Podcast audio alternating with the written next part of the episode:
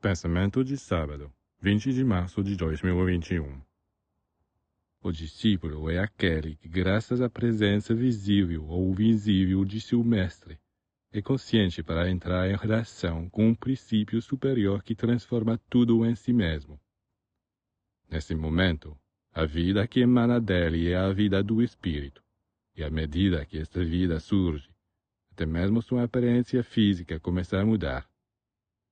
Ela se torna cada vez mais harmoniosa, expressiva, luminosa.